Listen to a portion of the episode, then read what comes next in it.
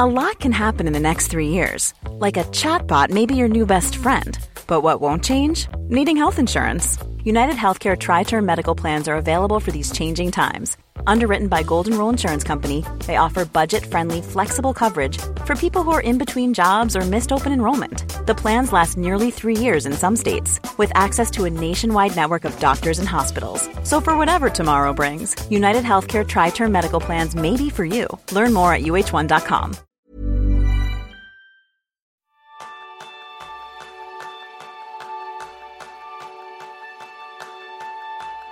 Bienvenidos a un nuevo episodio de Kenso, el podcast en el que descubrirás cómo ser efectivo para vivir más feliz. ¿Alguna vez has sentido que puedes aprovechar aún más la capacidad de tu herramienta principal, de tu cerebro? Ese es el tema que vamos a tratar en el programa de esta semana, donde aprenderás cómo conseguir potenciar su rendimiento aplicando la neurociencia gracias a Marta Romo.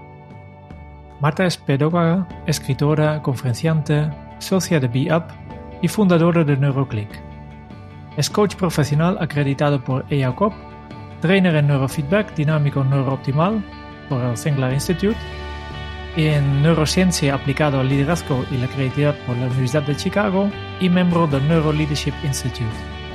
Además disfruta de una de sus grandes pasiones, la escritura, y ha publicado nada menos que siete libros, el último titulado Entrena tu cerebro.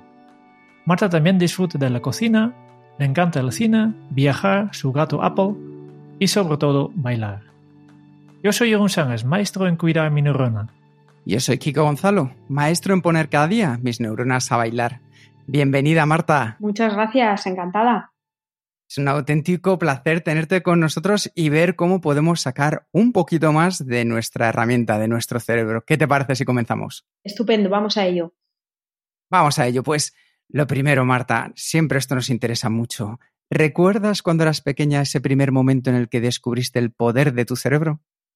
Uy, pues sí, la verdad es que tengo varios momentos así importantes de, eso, de haber dicho, madre mía, lo que tenemos aquí dentro, ¿no?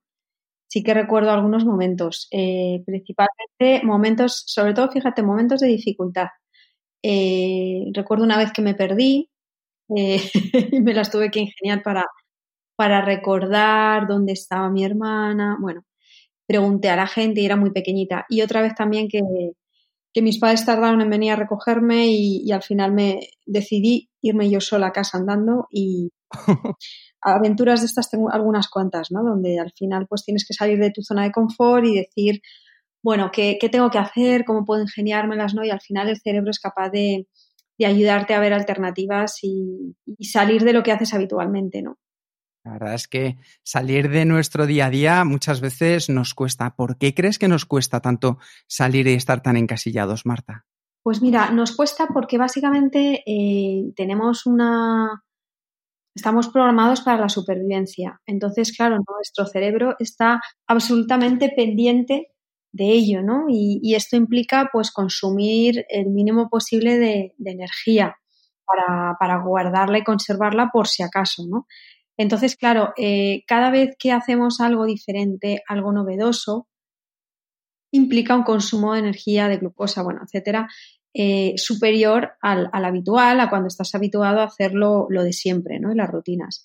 Por eso es tan complicado, ¿no? Porque requiere un consumo más elevado, de, nuestros recursos y nuestro cerebro siempre va a intentar pues almacenarlos ¿no? y no gastar. Entendido. es una auténtica maravilla. Y a mí, bueno, después de estas preguntas, lo que sí que me gustaría es comenzar por el final, eh, porque muchas veces nos sentimos demasiado mayores para cambiar lo que decías ahora acerca de la glucosa y cómo afecta a nuestro cerebro, para hacer las cosas de un modo distinto al que lo habíamos hecho hasta ahora. Y en tu libro, Enterrena tu cerebro, el último capítulo habla sobre la neuroplasticidad. Para los oyentes que nos escuchan, Marta, ¿somos demasiado mayores para entrenar nuestro cerebro y seguir creciendo? No, no, radicalmente no. Esta es una muy buena noticia. Eh, desde hace poco tiempo, relativamente poco tiempo, eh, sabemos que, nuestro cerebro sigue evolucionando, sigue regenerándose, eh, además de la neuroplasticidad, es decir, que la plasticidad, ¿no? que seguimos construyendo nuestro cerebro, existe también la neurogénesis, es decir, no solo podemos conectar neuronas entre sí a lo largo de toda la vida, sino que también podemos generar nuevo tejido neuronal. Claro, esto antes era impensable porque siempre se decía que con los años morían neuronas, que es verdad, con los años van muriendo, pero a la vez también podemos generar nuevas conexiones y nuevas neuronas, ¿no? Lo que pasa es que hay que saber cómo hacerlo. Por eso ya no hay ninguna excusa. Eh, todos estos refranes o frases o canciones que a veces, eh, bueno, que todos conocemos, ¿no? Como eh, yo soy así, así seguiré, nunca cambiaré, ¿no? O a veces que nos dicen nuestros maridos, mujeres, parejas, ya me conociste así, ya sabes cómo soy, no voy a cambiar. Bueno, este tipo de frases están absolutamente obsoletas y, ya no se pueden utilizar porque no es cierto. Me acabas de desmitificar Alaska así en un momento, Marta. Una pregunta, una pregunta rápida al respecto de esto. ¿Cómo podemos hacer, como hablabas antes, que nuestro tejido neuronal se vaya regenerando, creando nuevas conexiones? ¿Qué podemos hacer? Algo que cualquiera de nosotros podamos practicar en nuestro día a día. Bueno, mm, lo que está evidenciando la ciencia, y cada vez hay más estudios al respecto, porque, bueno, recordemos que es un tema nuevo, em, es que la clave, la base de toda la regeneración es em, el practicar deporte, ejercicio aeróbico. Esto es maravilloso. esto es eh, eh, una muy buena noticia, ¿no? Porque es algo que está al alcance de prácticamente todos, todo el mundo. Es algo que es barato, es decir, que no hay que tomar ningún producto ni nada extra, sino que, bueno, pues que lo podemos adquirir, ¿no? Porque hay una, proteína en, en el cerebro que, que se segrega eh, gracias a, la actividad deportiva y es la que alimenta en el hipocampo pues esas, esas neuronas que, pueden regenerarse. Y esa, esa proteína, perdón, se, se, activa de alguna manera pues con el ejercicio aeróbico. La neurociencia para mí parece una disciplina muy compleja e intimidante, ¿no? Para, y no solo para mí, también para la gran mayoría de las personas. Y en tu caso logras explicarlo de manera bastante sencilla y fácil. ¿Nos puedes explicar un momento en qué, de qué consiste la neurociencia? Bueno, pues mira, eh, para mí, fíjate, para mí es muy importante precisamente esta labor divulgativa, ¿no? Eh, de expresar mm, de manera sencilla, cercana, qué es la neurociencia y, cómo aplicarla en nuestro día a día, ¿no? Es, un poco mi vocación y mi misión, porque yo no soy neurocientífica, sí que es cierto que me he especializado en, en cómo conociendo nuestro cerebro podemos aprender mejor y podemos liderar mejor a través del autoconocimiento y de las distintas herramientas. ¿no? Pero mm, lo que más me motiva en este mundo es precisamente llevar ese conocimiento a, todo el mundo, a todas las personas. ¿no? Entonces, al final, la neurociencia es todas las ciencias, o sea, cada una de las ciencias que desde distintos puntos de vista, desde distintas perspectivas, desde distintos enfoques, estudian al ser humano mejor dicho, estudian el sistema nervioso del ser humano. De alguna manera es la ciencia del sistema nervioso, pero desde distintas perspectivas. Por eso la neurociencia es un conjunto de ciencias, ¿no? ¿Y hasta qué punto entrenar a nuestro cerebro está en, nuestras manos? ¿Y qué parte está ya eh, encapsulado dentro de cómo está eh, hecho el cerebro? Pues eh, yo creo que aquí hay una, gran parte de trabajo y gran parte de responsabilidad en cada uno de nosotros, ¿no? A mí por eso me gusta decir que el cerebro está en tus manos y que lo primero que tienes que hacer es hacerle una entrevista y conocerle, saber un poquito más sobre las bases, ¿no? De, cómo funciona tu sistema nervioso y después las bases sobre cómo funcionas tú, ¿no? Eh, porque es cierto que hay particularidades en función de, cada persona. Eh, obviamente hay una parte que nos viene dada, o sea, nacemos ya con una serie de, estructuras ¿no? o, de, recursos, pero está en nuestra mano ver qué hacemos con esas estructuras y con esos recursos. ¿no? Y muchas veces se ha dicho que solo utilizamos el 10% de nuestro cerebro. Esto es una neurotontería tremenda, una burrada, porque si esto fuera así, estaríamos prácticamente pues en modo vegetal, o sea, sería algo muy extraño. pero realmente lo que, lo, que lo que quiere decir esa expresión realmente es que no somos conscientes de todo el potencial que tenemos. Es decir, que podríamos mm, evolucionar, crecer, aprender muchísimas cosas más de las que hemos aprendido y de las que creemos que podemos aprender. Has mencionado una neurotontería, que es el, ¿no? la creencia de que solo utilizamos el 10%. ¿Qué otro, otros neurotonterías existen? Ay, pues eh, fíjate, hace, hace poco hice una serie de, en mi blog, en Instagram y en redes, precisamente de que hablaba de las neurociencia versus neurotontería, ¿no? Porque hay, hay muchísimas. Por ejemplo, cuando se habla de que, eh, bueno, hay muchas, el cerebro masculino es más racional que el femenino, ¿no? O el femenino es más emocional que el masculino. A ver, esto es una neurotontería. Existen diferencias anatómicas entre los dos cerebros, de hombres y mujeres, obvio, pero nada tiene que ver con ser más racionales o ser más emocionales. Ambos podemos serlo, ¿no? O otra, por ejemplo, que se dice muchísimo, eh, se dice, no, el hemisferio derecho se encarga de lo creativo y, el izquierdo se encarga de la parte más lógica, ¿no? Este es un tema muy controvertido, ¿no? Porque la realidad es que no hay una diferenciación a nivel funcional tan radical como se plantea, ¿no? Eh, de alguna manera ambos hemisferios trabajan mm, de manera conjunta integrada, ¿no? Y se necesitan el uno al otro, ¿no? Eh, y ambos, al final, por esta colaboración que tienen, pues realizan tanto funciones creativas como lógicas. Y bueno, pues podemos seguir, ¿eh? tonterías. Vale, vale.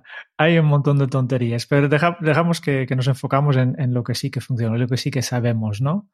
Em, en tu libro nos explicas que tenemos una combinación de, cinco ondas cerebrales que actúan en nuestro día a día. ¿Nos puedes explicar cuáles son y cómo podemos combinarlas para tener un día productivo? Bueno, eh, a ver, esto es un tema súper interesante porque el tema de, de la electricidad del cerebro no es muy conocido, ¿vale? No, no, pues eso, mm, se nos escapa un poquito de las manos y se habla mucho más de la parte de la química, ¿no? Del, cerebro. Sin embargo, pues em, tenemos esa parte, ¿no? Nuestras ondas cerebrales que, tienen que ver con la parte eléctrica, ¿no? Y esto fue, eh, fíjate, en, creo que en, en 1875, si mal no recuerdo, que fue un médico británico eh, que constató que sobre animales había actividad eléctrica en el cerebro, ¿no? Y, lo mejor de todo es que constató que esta actividad eléctrica estaba ligada a la actividad mental. Es decir, que ahí había algo mm, interesante, ¿no? Había una correlación. Y luego más tarde, en, los años 20 ¿no? del, siglo pasado, eh, em, Hamburger, ¿no? un neuropsiquiatra, pues él inventó y registró el primer electroencefalograma de tal manera que ahí se empezó a, registrar toda esta actividad, ¿no? Y de nuevo descubrió la relación entre ciertas actividades mentales y las variaciones de la señal eléctrica emitida por el cerebro. De tal manera que, bueno, en aquel entonces que, el enfoque que se le daba sobre todo al tema neuropsiquiátrico estaba muy vinculado a, la patología y a la enfermedad, ya por aquel entonces se pensaba que ciertas señales anómalas reflejaban desórdenes mentales, ¿no? Desórdenes clínicos.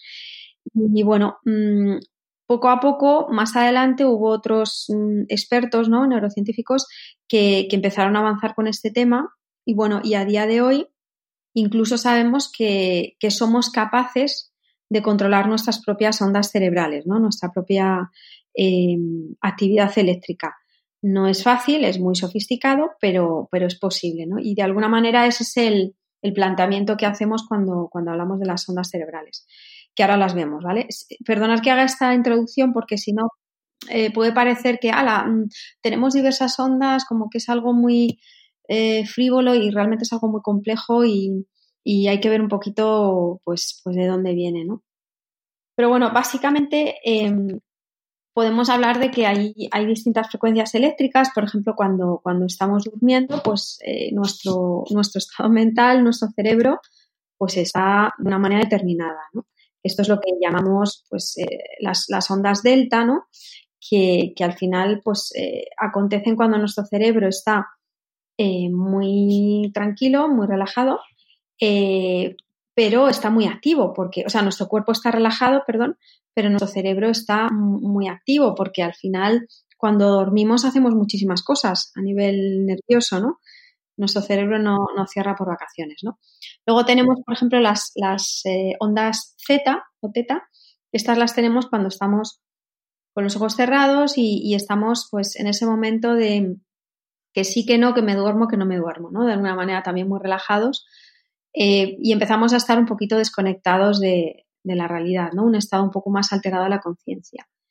Eh, luego tenemos las, las ondas alfa, que estas son de 8 a 13 hercios más o menos, que estas son cuando, estas están muy de moda. Aquí cuando se habla de mindfulness, de meditación y tal, se suele hablar de de las ondas Z y también de las, sobre todo de las alfa, ¿no? Y estas mm, acontecen pues en estados de la conciencia, pues que cuando estás muy tranquilo, muy relajado y tu mente se pone de alguna manera también en ese estado. Eh, y sobre todo, fíjate, cuando, cuando te pones a pensar en, en, cosas que vas a hacer, proyectar el futuro, ¿no? De manera positiva, ¿no? Cuando, por ejemplo, planificas cómo quieres que sea tu día o cuando piensas que vas a hacer el fin de semana, ¿no? Eh, ¿Qué vas a hacer de vacaciones? Este tipo de pensamientos también nos hacen activar esta parte de ondas alfa, que es una parte, una actividad muy creativa. Luego tenemos las ondas beta, que estas son las que todo el mundo mm, conoce porque tienen que ver con la multitarea, con el estrés, con, el hacer muchas cosas, ¿no? con estar en modo activo, con mucha atención y con la atención dividida en, distintas tareas. Y luego, por último, de las cinco ondas que yo hablo, pues tenemos la, porque hay muchísimas más, ¿eh?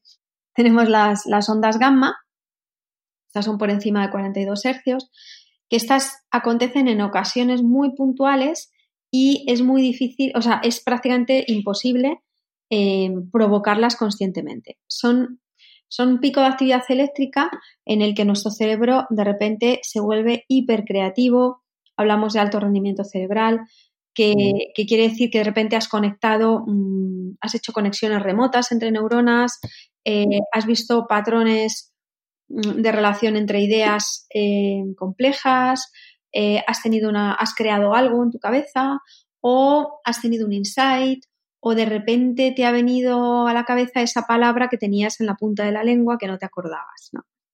Ese es un pico de, onda gamma. Entonces es muy difícil provocarla o sea, tú no puedes forzarte a decir, venga, me voy a poner creativo, ya, ya, ya. No, es imposible. Eh, pero sí se puede, lo, que la ciencia está demostrando, que esto es muy interesante en el campo de la creatividad y del aprendizaje, es que sí que puedes generar las condiciones para que afloren estas ondas, ¿no? Que tienen que ver con el alto rendimiento. O sea, puedes generar un entorno, un contexto y condicionar de alguna manera tu cerebro para que entre poco a poco en ese estado. ¿Y cuáles son exactamente estas condiciones para provocar casi o, fertilizar un momento de reca? Sabía que me ibas a hacer esta pregunta. claro. Bueno, pues mira, esto es, es muy divertido, es muy interesante. La verdad es que a mí me, apasiona esto, ¿no? Porque si fuéramos capaces de introducirlo en, el mundo del aprendizaje, ¿no? En, en, las escuelas, en las universidades y en las empresas, ¿no? En, el mundo del aprendizaje en general, sería maravilloso, ¿no? Porque seríamos mucho más productivos en este sentido. Porque básicamente hacemos lo contrario a lo que hay que hacer. Es decir, nos pasamos el día bastante estresados, haciendo muchas cosas. Entonces, nuestro cerebro, cuando está así, en modo beta, nunca va a entrar en modo gamma, es decir, nunca se va a poner en alto rendimiento, porque, lo va a evitar porque básicamente el, el, pico de electricidad tan grande que tienes que tener ¿no? para pasar de beta a gamma te, podría llegar a provocar incluso un ataque epiléptico. Entonces, tu cerebro, tu, bueno, tu sistema nervioso va a estar todo el tiempo evitando esa situación, ¿no? Así que desde el estrés es prácticamente imposible volverte creativo por una cuestión de supervivencia, ¿vale? Hay mucha gente que me dice, no, pues yo cuando estoy estresado me llevo las cosas al último momento, con presión, mm, doy lo mejor de mí mismo y tal. Efectivamente, Puedes dar lo mejor de tú mismo, repetir cosas que ya sabes de una manera muy rápida, sin pensar, etcétera. Funcionar muy rápido, pero no te vas a poner creativo. Es decir, no vas a generar nuevas ideas, nuevas conexiones. ¿Cuál es la clave? Acceder, o sea, lo que ha demostrado la ciencia es que siempre, siempre, siempre y siempre, justo antes de tener un pico creativo, estábamos inmediatamente antes en onda alfa. Es decir, un momento de tranquilidad, de imaginar el futuro, pero de mucha tranquilidad. Por tanto, sabemos que para generar estos entornos creativos y de alto rendimiento necesitamos tener momentos de tranquilidad. Y esto explica por qué las mejores ideas siempre vienen cuando menos te lo esperas, cuando no lo buscas, cuando te vas a dormir, cuando estás en el baño, cuando estás haciendo deporte, cuando conduces, ¿no? Pero muchas veces no vienen en esa reunión en la que quieres lucirte, ¿no? O en esa presentación. ¿Por qué? Porque te estás agobiando y cuanto más te agobies, menos creatividad, ¿no? Y esa es la clave. Hace poco estuvimos hablando en nuestro canal de YouTube del concepto Nixon, que es la palabra holandés que básicamente significa no hacer nada. Y en tu libro también nos enseñas la importancia de, soñar respetos. Sí. ¿Qué beneficios nos puede aportar en nuestra vida y, sobre todo, cómo lo haces? Bueno, esto es maravilloso. O sea, esta es otra de las grandes aportaciones de, la neurociencia al mundo del aprendizaje, ¿no? Y, que también nos haría muchísimo mejor. Y, tiene que ver con lo que os acabo de, contar, ¿no? De lo que necesita el cerebro para estar en alto rendimiento, ¿no?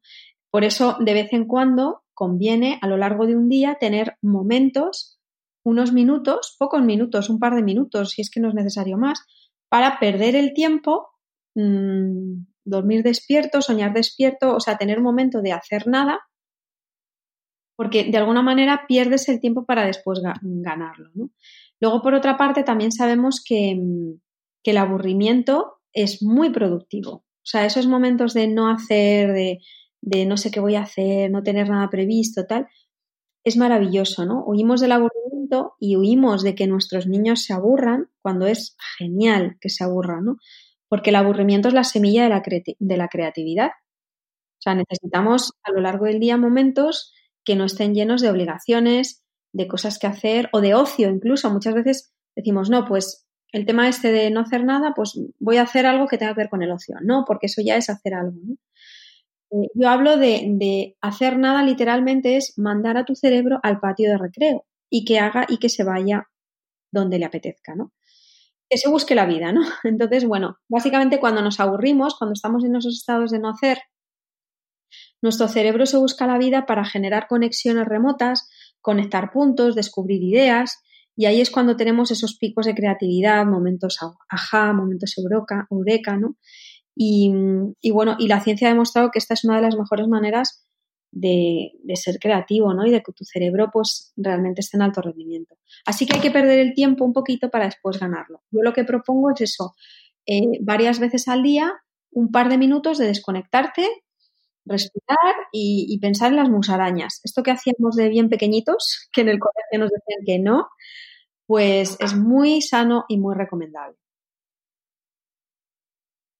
Marta, una de las cosas que a mí me encanta de todo lo que haces es eh, la capacidad para poder aplicar estas cosas al día a día. Y retomando un par de puntos de los que decías, por un lado, entrevistar a nuestro cerebro para conocernos más. Ya nos has explicado la parte técnica de las ondas, de la potencia que tienen combinándolas entre sí, de saber qué flujo de ondas necesitamos para crear y para ser pues, más innovadores, más creativos. Pero ¿Cómo podemos, porque me ha encantado ese concepto, cómo podemos entrevistar a nuestro cerebro para conocernos mejor? Bueno, pues mira, lo, primero es eh, tener un poquito de curiosidad, ¿no? Querer hacerlo y, hay que leer un poquito, informarse un poquito de estos temas. O sea, una base, una mínima cultura general, bueno, cultura focalizada a lo que tiene que ver con cómo funciona tu cerebro. Un poquito, ¿no? Hay que saber, un poco. Y hoy en día esto es muy fácil. Hay, hay es que ya no os digo leer, un libro, porque hay libros complejos, ¿no? Eh, en este sentido, pero, pero verte un vídeo de, YouTube que hable del cerebro, ¿no? De cómo funciona, tal, es súper accesible. Entonces, eso es lo primero. Y después también viendo un poco cómo, o sea, viendo eh, qué necesidades tienes, porque es súper curioso. El, cerebro em, sabe, o sea, sabe lo que necesita en cada momento y de alguna manera lo pide, ¿no? O sea, mm, por ejemplo, eh, hay veces que estamos en una reunión y bostezamos, empezamos a bostezar, ¿verdad? Y tú dices, jolines, ¿cómo puede ser que me entre sueño ahora? ¿No? Si he dormido más o menos bien o tal.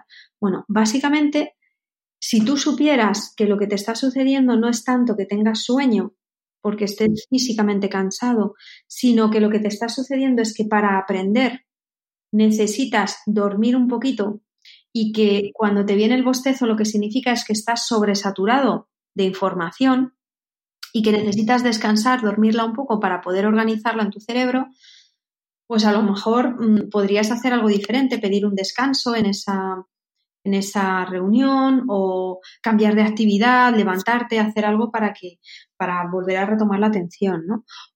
O, por ejemplo, escucharte cuando, cuando estás cansado, cuando te falla la atención, escuchar a tu cuerpo cuando, cuando se te va la cabeza y cambiar de actividad.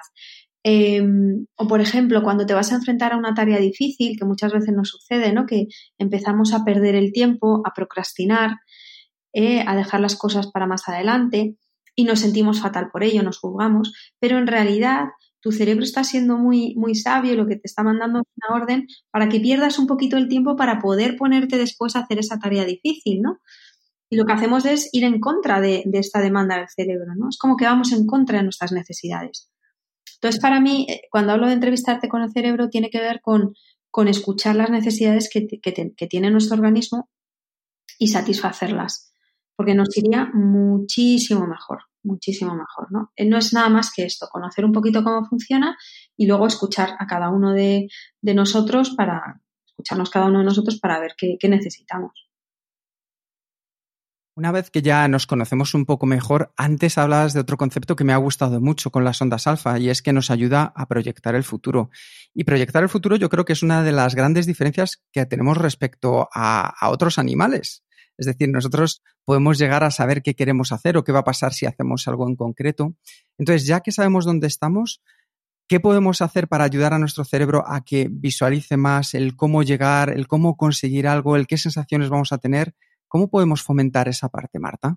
Bueno, pues mira, eh, efectivamente el tema este de, imaginarte el futuro es algo que nos diferencia ¿no? de, de, otros mamíferos, una cualidad humana muy, muy potente que, además tiene que ver también con nuestra capacidad empática, ¿no? De ponernos en el lugar del otro y también tiene que ver con nuestra capacidad de autorregulación, autocontrol, ¿no? Estas son como em, eh, habilidades que todos los seres humanos tenemos en, la zona cercana a, esta que tiene que ver con, la visualización, ¿no? Y algunos expertos hablan de que entrenando este tipo, esta zona estás de alguna manera trabajando con estas tres áreas, ¿no? La empatía, el autocontrol y el tema de la de la visualización y la, atención. A ver, una, herramienta muy potente es trabajar con la, con la atención, con el foco, que es, eh, bueno, pues uno de los recursos más limitados que tenemos hoy en día, la, atención, porque estamos sobreestimulados y nos cuesta mucho mantener la atención. Entonces, eh, yo recomiendo, mm, por ejemplo, eh, mira, me baso mucho en, en, algo que cuentan en el libro del secreto, que muchísima gente conoce, pero que a mí no, me, no soy muy fan del secreto, pero no por, por el mensaje, que es muy potente, sino por cómo, cómo, se plantea, ¿no? Porque, bueno, hablan, por ejemplo, de la ley de la atracción, eh, que no es otra cosa que la ley de la atención, realmente, ¿vale? No es que tú atraigas las cosas como un imán, sino que donde tú pones la atención es lo que vas a ver. Es como cuando de repente te quedas embarazada y empiezas a ver embarazadas por todas partes. Y carritos de niño y cosas infantiles, a mí me ha pasado, ¿no? Ves una barriga de un hombre y también piensas que estás embarazado, o sea, estás obsesionada, ¿no? O de repente te compras un coche, un modelo determinado y empiezas a ver coches como el tuyo, ¿no? No es que lo atraigas o que todo el mundo se haya puesto de acuerdo en comprar el mismo coche que tú. Antes estaban, pero no te fijabas en ellos, ¿no?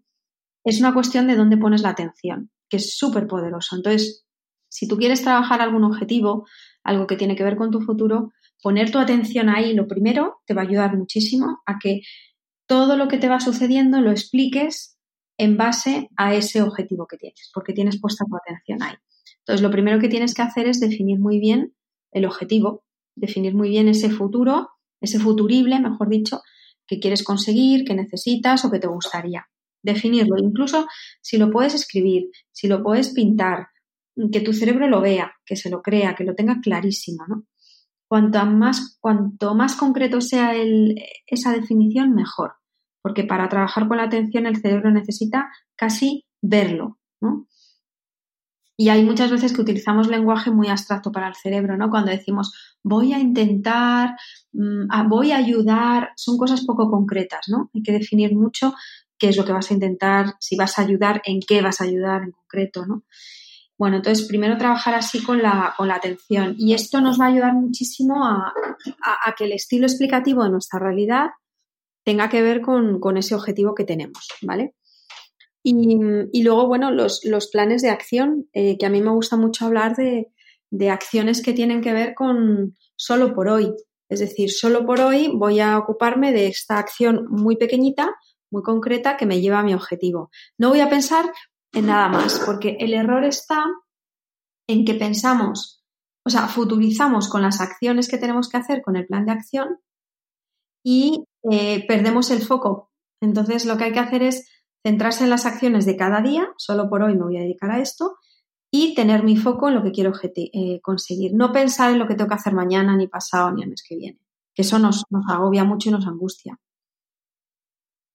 Y en ese mundo que estamos viviendo de sobreestimulación del que nos comentabas, para poder entrenar también la atención, eh, hablas mucho de una herramienta en tu libro como es la meditación para mantenernos enfocados. ¿Qué primeros pasos nos puedes recomendar, Marta, para entrenar este hábito?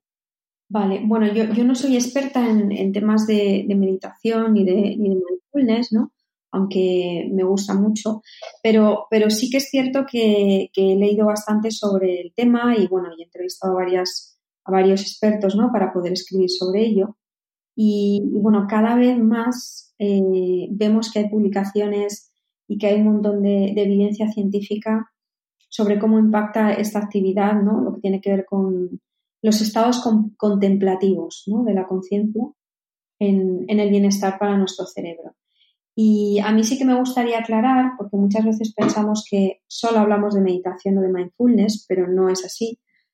Em, por ejemplo, la gente que tiene mm, la costumbre de, estar en contacto con la naturaleza y contemplar la naturaleza, o las personas que están en contacto con el mundo del arte, que, activan de alguna manera sus emociones estéticas, con el arte, con la belleza, contemplarlo, eso es, eh, eh, produce en nuestro cerebro una actividad similar a, esos momentos de, meditación. O incluso la gente que hace oración, la gente que reza, es otra manera de, activar esta parte más contemplativa. ¿no?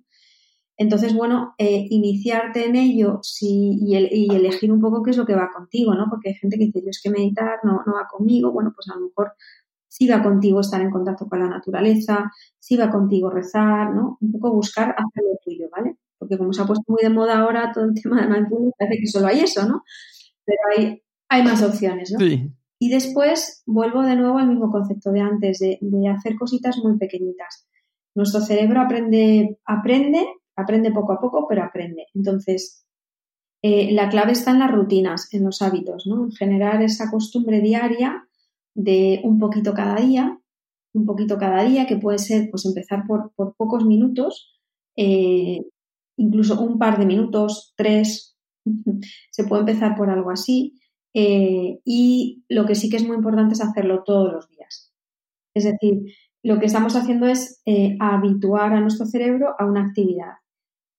Si tú eres insistente y perseverante con esta actividad, llega un momento en el que tu cerebro, al estar habituado, te lo va a demandar, te lo va a pedir incluso te va a pedir más tiempo porque va a ver, que le hace mucho bien, ¿no? Que, es una actividad positiva, saludable y a favor de, la vida, ¿no? De la supervivencia. Entonces, te va a demandar más tiempo. Y de nuevo, entrevistando a tu cerebro, es decir, conociendo cuál es tu necesidad, puedes ir incrementando esos minutos en función de lo que vas necesitando. ¿no? Un poco más. Hey, I'm Ryan Reynolds. Recently, I asked Mint Mobile's legal team if big wireless companies are allowed to raise prices due to inflation. They said yes. And then when I asked if raising prices technically violates those onerous two-year contracts, they said, "What the f*** are you talking about? You insane Hollywood ass." So to recap, we're cutting the price of Mint Unlimited from $30 a month to just $15 a month. Give it a try at mintmobile.com slash switch. $45 up front for three months plus taxes and fees. Promoting for new customers for limited time. Unlimited more than 40 gigabytes per month. Slows. Full terms at mintmobile.com. There's never been a faster or easier way to start your weight loss journey than with PlushCare. PlushCare accepts most insurance plans and gives you online access to board-certified physicians who can prescribe FDA-approved weight loss medications like Wigovi and Zepbound for those who qualify. Take charge of your health and speak with a board-certified physician about a weight loss plan that's right for you. Get started today at plushcare.com slash weight loss. That's plushcare.com slash weight loss. plushcare.com slash weight loss.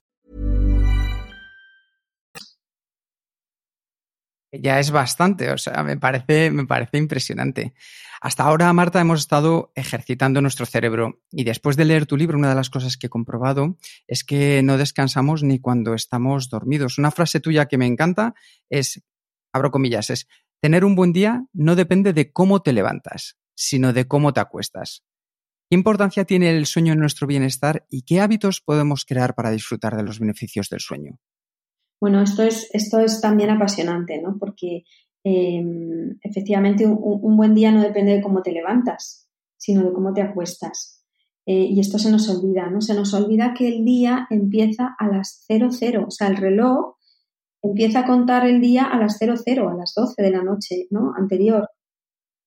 ahí es cuando empieza todo, ¿no? Porque tu cerebro cuando duermes se prepara para el día siguiente, se pone a punto mientras duermes, ¿no? ¿Qué es lo que pasa? Que hoy en día dormimos poco y dormimos mal.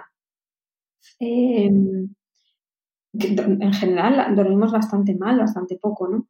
Eh, con horarios poco, em, poco, poco sostenidos, es decir, pues un día te acuestas a las 10 de la noche, te acuestas a las 12, otro te acuestas a la 1, otro a las 11. Nuestro cerebro necesita rutina, necesita tener ese reloj del sueño muy consolidado, ¿no? Para, para dormir bien. ¿no? Em, y es apasionante porque incluso se empieza a hablar ya hasta de liderazgo, ¿no? Hay, hay un artículo del que hablé hace poco, si no recuerdo, de la Universidad de Washington, que decía Sleep well, live better, ¿no? Duerme bien, lidera mejor, em, que salió publicado en Harvard, ¿no? Em, y es que es verdad, estamos absolutamente mm, con unos niveles en el día a día de, de muchísima fatiga física y mental, ¿no? Entonces, necesitamos momentos de renovación y sobre todo necesitamos que nuestro cerebro se ponga a punto para el día siguiente. Entonces, básicamente lo que hacemos por la noche es, eh, o sea, el cerebro almacena y consolida todos los recuerdos y, que ha tenido a lo largo de ese día. Procesa las experiencias emocionales, eh, repone la glucosa, ¿no? que es la molécula que, alimenta el cerebro. Eh, limpia también de, tóxido, de tóxicos como el beta-amiloide, ¿no? que es el producto de desecho que se acumula en, en, bueno, muchos pacientes que tienen, en muchas personas que tienen Alzheimer, ¿no? que, que interrumpe nuestra actividad cognitiva. Entonces, em, por la noche, de alguna manera, pasan muchas cosas importantes como para no tomárnoslo en serio.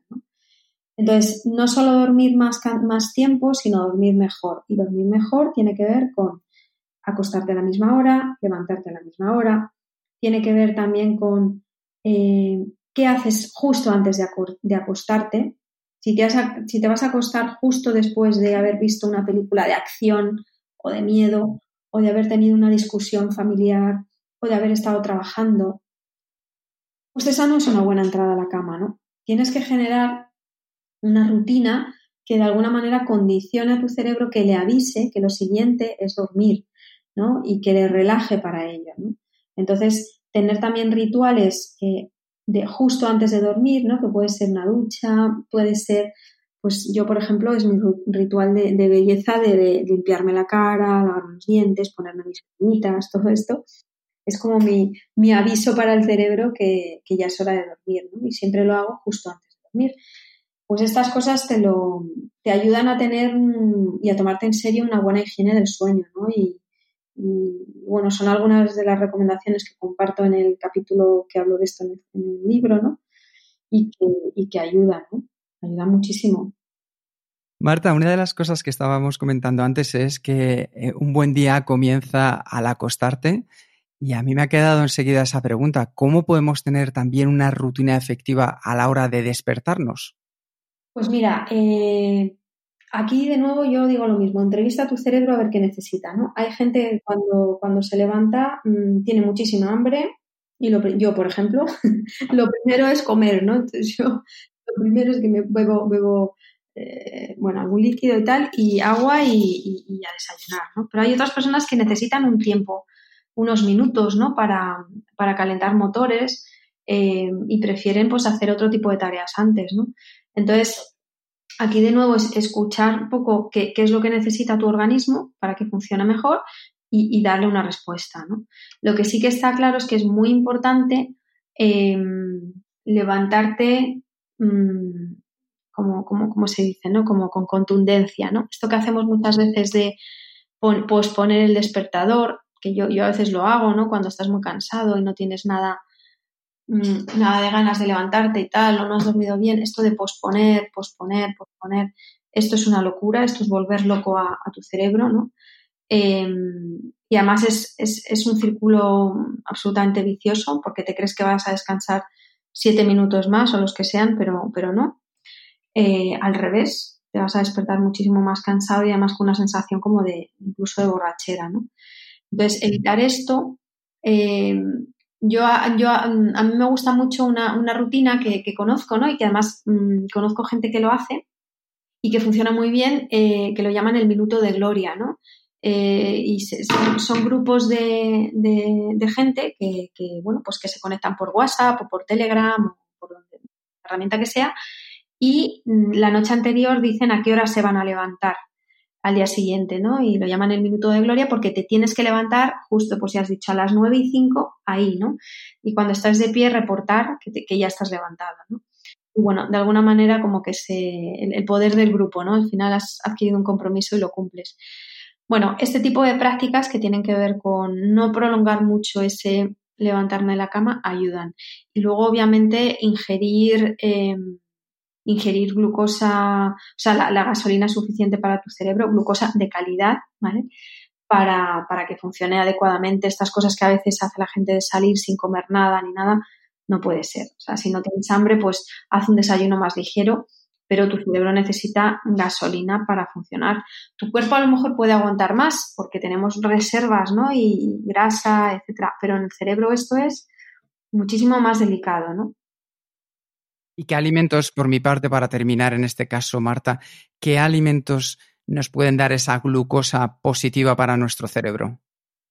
Bueno, pues aquí por ejemplo, todo lo que es eh, la, fructosa, todo, todo, el azúcar que viene, eh, o sea, perdón, el azúcar, la glucosa que viene de la, de la fruta, de los hidratos, de la verdura de hoja verde, por ejemplo, eh, de los frutos secos, ¿no? A veces que decimos, ay, necesito un poco de energía rápida. Bueno, pues frutos secos o fruta ayuda muchísimo. Es, eh, o sea, cuando hablamos de la dieta mediterránea no es solo porque físicamente sea saludable, si es que mentalmente eh, es, bueno, pues básica. O sea, ahí lo tenemos todo. O sea, no hay, que, no hay que hacer grandes cosas. Ahora que también hay muchas tendencias de, de alimentación, ¿no? Que, que, a algunas personas les pueden parecer un poco complicadas y que hay que irse a comprar cosas a sitios difíciles que no son tu supermercado habitual. Bueno, eso está muy bien, pero en tu supermercado habitual, mercado habitual, tienes fruta, tienes frutos secos, tienes eh, verdura que, que, puedes ingerir y que, y que te pueda ayudar a tener esta alimentación necesaria, ¿no? Para, para pensar mejor. Pero fíjate, es curioso porque cuando cuanto más estresados estamos, peor comemos, ¿no? Y, o cuando, o en épocas de exámenes, los chavales peor comen, ¿no?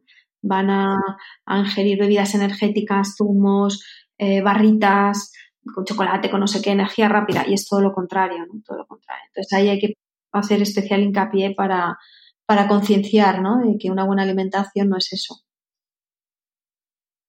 Interesante. Hay un montón de temas más que, que tiene que ver con el cerebro y quiero destacar dos más, que es la actividad física y la nutrición, que son otros dos pilares que, que tratas en tu libro. ¿Qué efectos tiene estos en nuestros cerebros y, y, qué primer paso nos recomiendas para cada una de ellas?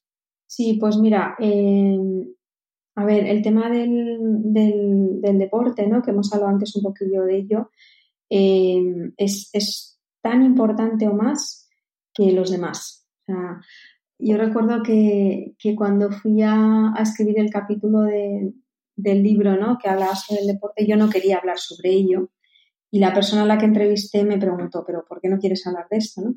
Y, y le dije, bueno, pues porque yo no tengo tiempo a hacer deporte y me gusta ser coherente y no voy a escribir algo que no hago y también porque mucha gente que me va a leer, que, es, que trabaja y tal, pues no va a tener tiempo de, de hacer deporte, ¿no? Y se van a frustrar. Y él me dijo, mira Marta, si no tienes tiempo para el deporte, tendrás que sacarlo para la enfermedad. Y me quedé pues, pues, pues en shock, ¿no? Porque, bueno, pues yo no había contemplado este, este punto como algo importante y la verdad es que lo es y mucho, ¿no? Entonces, si, si tienes que priorizar entre las cosas que puedes hacer por ti mismo, por tu salud, por tu bienestar mental y físico, la, primera es el deporte.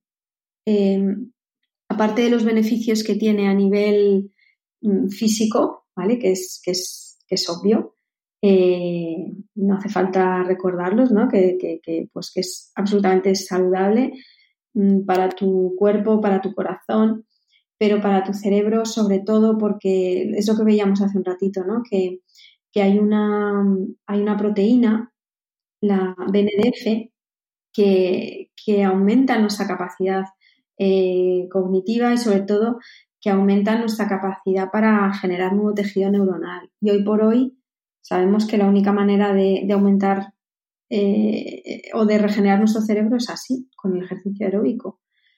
Entonces, aquí lo mismo, hay que hacerlo todos los días. Em, bueno, no, vamos a obsesionarnos ahora, ¿no? Pero oye, un mínimo de tres, cuatro días por semana eh, o incorporar, yo, yo lo que intento es incorporar el movimiento en mi día a día, ¿no? pues si puedo ir andando, voy andando si puedo mover, coger escaleras, pues cojo escaleras. O sea, moverme más, ¿no? Eh, como se ha dicho, ¿no? De men sano en corpore sano, ¿no? Que, pues que, es, que esto es clave, ¿no? Entonces, todos los días un poquito de movimiento y los días que puedas hacer deporte, ejercicio aeróbico, pues muchísimo mejor, porque aparte vas a, vas a vivir, vas a tener más ganas, aumenta la motivación en general, ¿no? Porque las endorfinas ayudan muchísimo, ¿no? Y, pero vamos, sobre todo para mí lo más importante es la secreción de, del factor neurotrófico derivado del cerebro, el BNDF que os hablaba, que favorece el crecimiento de, nuevas neuronas, ¿no? Y esto es, mm, es una maravilla, ¿no? Eh, poder, pues bueno, pues regenerar nuestro cerebro y, y si el deporte lo permite, pues ¿por qué no, no? Tomárnoslo, tomárnoslo en serio, ¿no? Em, una de las tendencias del trabajo del siglo XXI es que tenemos más cosas que hacer que tiempo disponible para hacerlas, y ello nos lleva a trabajar en modo multitarea. ¿Nos puedes explicar cómo afecta la multitarea al cerebro? Uf, pues aquí hay, hay un montón de, investigación al, respecto que lo que lo que confirman de alguna manera o lo que han venido a, a evidenciar es algo muy curioso, que es un poco opuesto a lo que pensábamos, ¿no? Y es que la, multitarea aumenta el rendimiento de los ordenadores, pero no el de las personas, ¿no? Em, y vamos, la ciencia ha demostrado que quienes realizan multitarea son personas en ese momento mm, menos eficaces, filtrando, reteniendo información importante.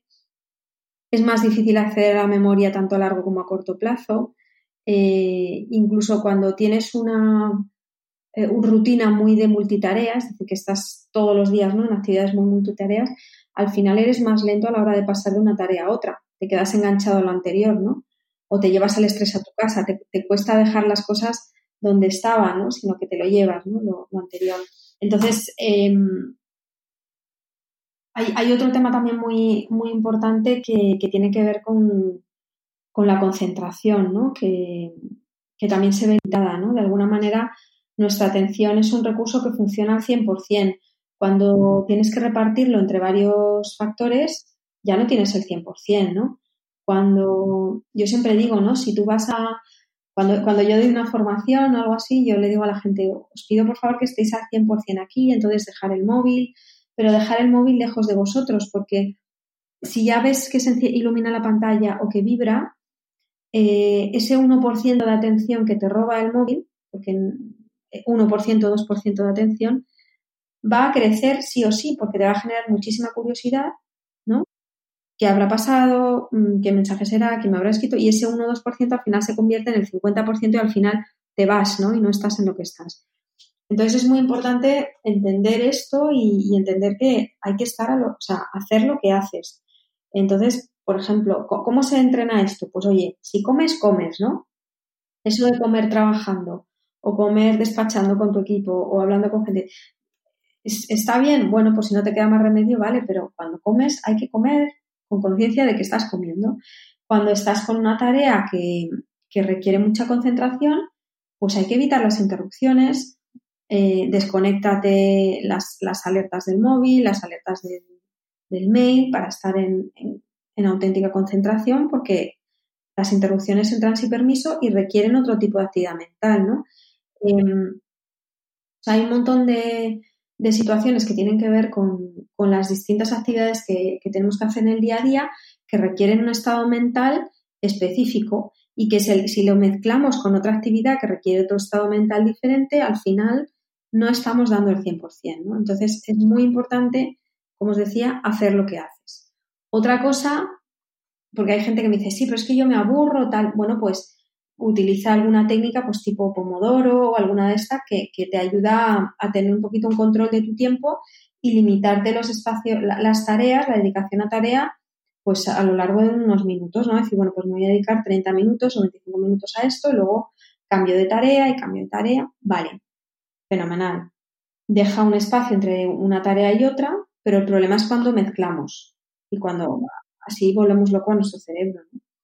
Es lo que, llamamos la mente errante, ¿no? Que al final está no desconcentrada, sino desconcertada. Marta, cada capítulo de tu libro Entrena tu cerebro finaliza con una serie de propuestas para ejercitarlo diariamente. Y, me pregunto, ¿por dónde nos recomiendas empezar y, cuándo se comienza a apreciar los primeros resultados? Bueno, aquí mm, el tema de cuándo se empiezan a apreciar los primeros resultados es complicado porque es como si te apuntas al gimnasio y le preguntas al monitor en cuánto tiempo vas a perder tantos kilos y a tonificar y a verte estupenda, ¿no? Pues te van a decir, depende de tu metabolismo, de la dedicación, etcétera. Pues aquí lo mismo, ¿no? Cuando hablamos del entrenamiento cerebral, depende de cada uno, de muchísimas cosas, ¿no?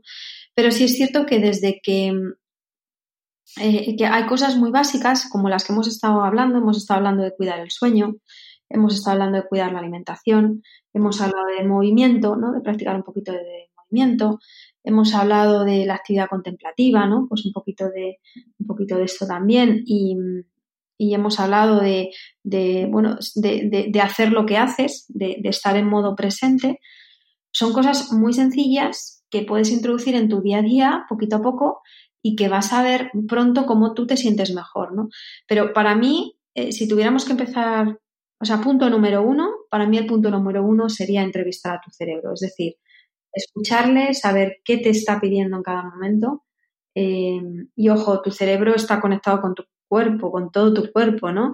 Eh, y escucha también cuando, cuando físicamente estás cansado, cuando tienes hambre, o sea, todo este tipo de necesidades que tenemos, eh, o necesidad de contacto, necesidades emocionales, de alguna manera es conocer eh, lo que tu cerebro necesita para funcionar mejor, ¿no? Entonces, escucharle y responder a esas necesidades. Para mí es lo, lo primero, porque no nos escuchamos para nada.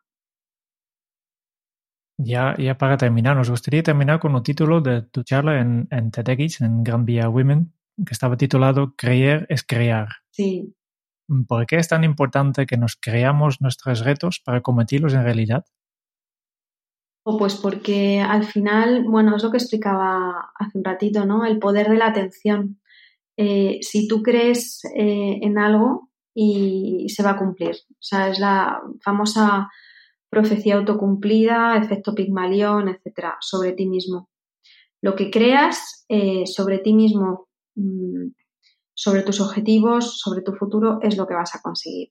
Y la ciencia lo demuestra, no porque sea algo mágico, ni esotérico, ni, ni que seas un imán, ni nada, nada de esto, sino porque la atención funciona de esta manera, ¿no?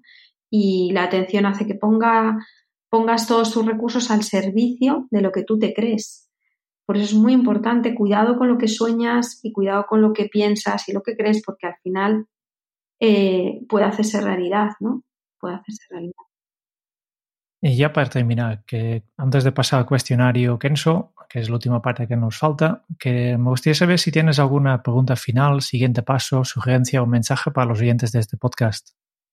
Bueno, mm, a mí me gustaría, siempre, siempre me gusta decir que, que estos temas que tienen que ver con, el entrenamiento cerebral y tal, pueden educar y se puede empezar muy temprano con ello, ¿no? Entonces, pues todas las personas que tengan contacto con niños, ya sean tus hijos, sobrinos, etcétera, hijos de tus amigos, da igual, pues empezar a, generar un interés y curiosidad en ellos por estos temas, ¿no? Y, y, ayudarles a generar hábitos saludables y a que se conozcan, porque ahí es donde empieza todo, ¿no? Vale, pasamos ya al cuestionario Kenso.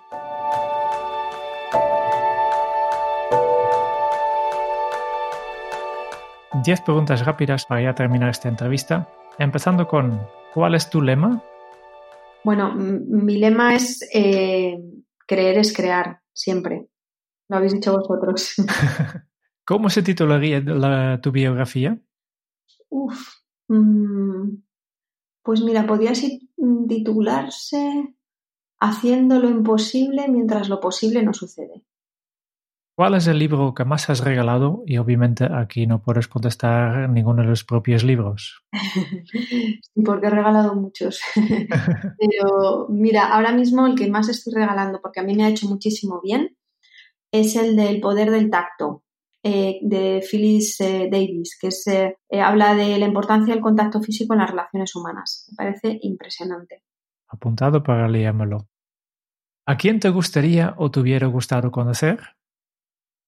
Conocer en persona, pues mira, te voy a decir, es que es un poco típico, pero realmente me hubiera encantado conocer a Jesucristo. Hacerle una entrevista. No eres la primera que contesta esto. Sí, esto ya sé que es habitual, ¿no? Pero... No, no, eres la segunda. Ah. El anterior fue Mario Alonso Puch. ¿Cuál es tu posesión más preciada? Pues la verdad es que mm, yo misma, porque no poseo nada más, o sea, quiero decir, lo demás, eh, realmente estamos aquí de prestado, como quien dice, ¿no? Y, las cosas son efímeras. entonces, yo creo que solo me poseo a mí, realmente, ¿no? ¿Qué canción pones a todo volumen para subir el ánimo? Pues mira, cualquiera de Coldplay que me encantan. O, y bueno, mi canción favorita en este sentido es la de Phil, de, eh, de Robbie Williams. ¿Cuál ha sido la pregunta más interesante que te han hecho? La pregunta más interesante que me han hecho. O es que me han hecho un montón. Pues mira, por ejemplo, la que, la que me acabáis de hacer vosotros de cuál es mi posesión más preciada, me ha dejado inquieta con el tema. ¿Qué se te viene a la cabeza cuando piensas en la felicidad? Pues mira, eh, aceptación. Me viene a la cabeza la palabra aceptación. Me he dado cuenta eh, que, para mí es la clave. Para mí es la clave, ¿no? El, aceptar lo que hay, lo que viene y, y, ahí está la clave de la felicidad. ¿Qué película volverías a ver cada año?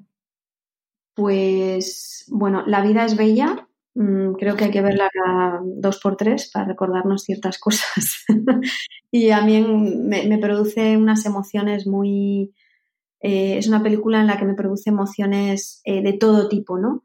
Desde emociones que tienen que ver con la tristeza hasta la alegría, el humor, me enfado también cuando en determinadas situaciones, incluso las emociones estéticas, ¿no? También ante la belleza de la película.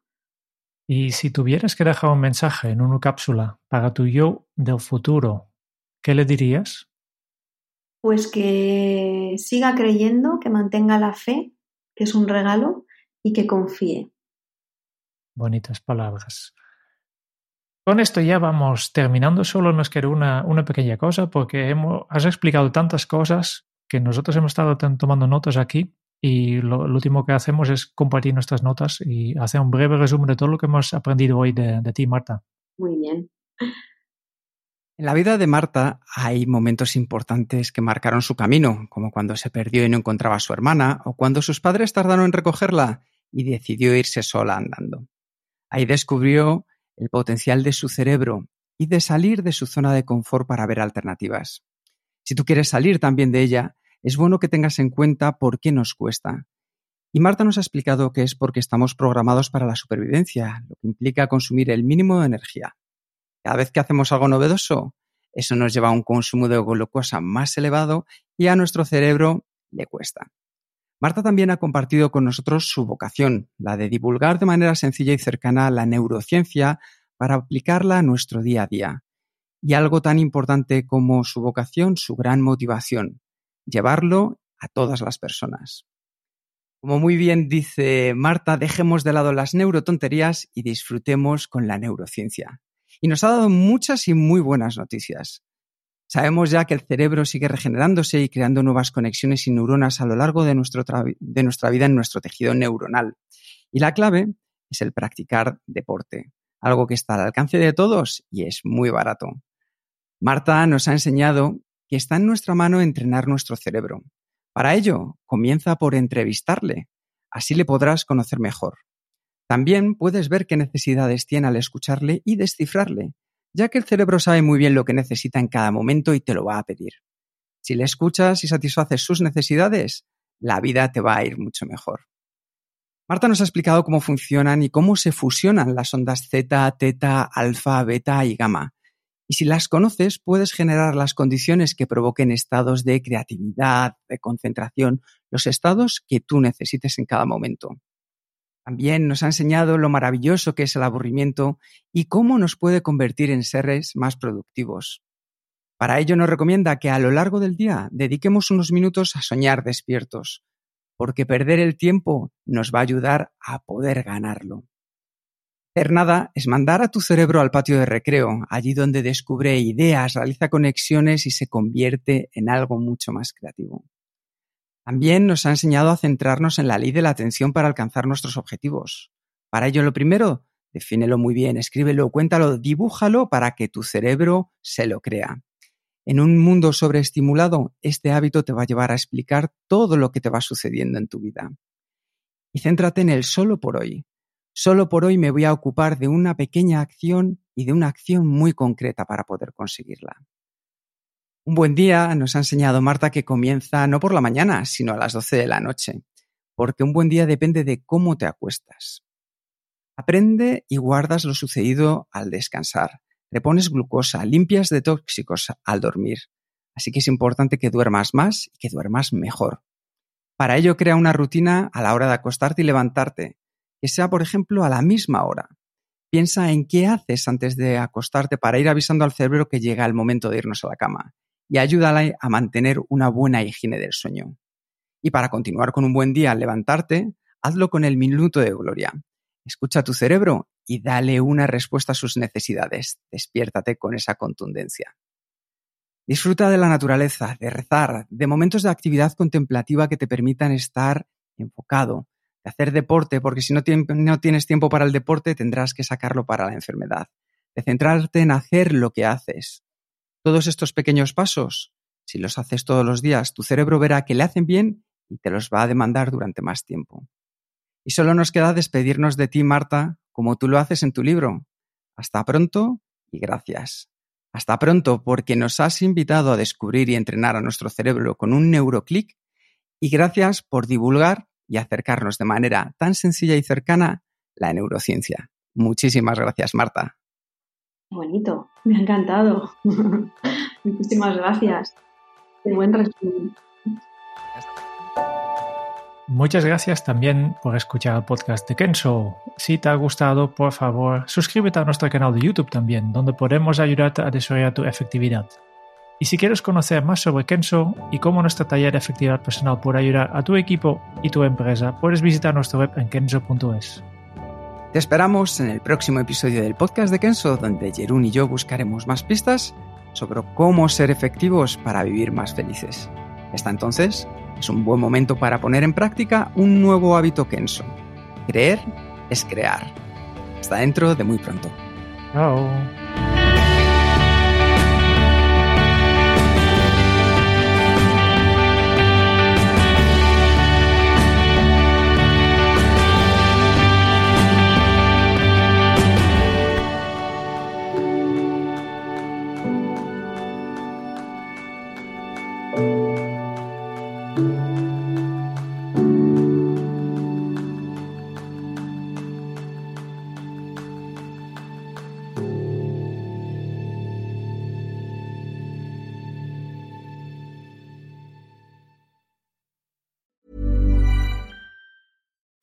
Being a little extra can be a bit much, but when it comes to healthcare, it pays to be extra And United Healthcare makes it easy with Health Protector Guard fixed indemnity insurance plans. Underwritten by Golden Rule Insurance Company, they supplement your primary plan, helping you manage out of pocket costs without the usual requirements and restrictions like deductibles and enrollment periods. So when it comes to covering your medical bills, you can feel good about being a little extra. Visit uh1.com to find the Health Protector Guard plan for you.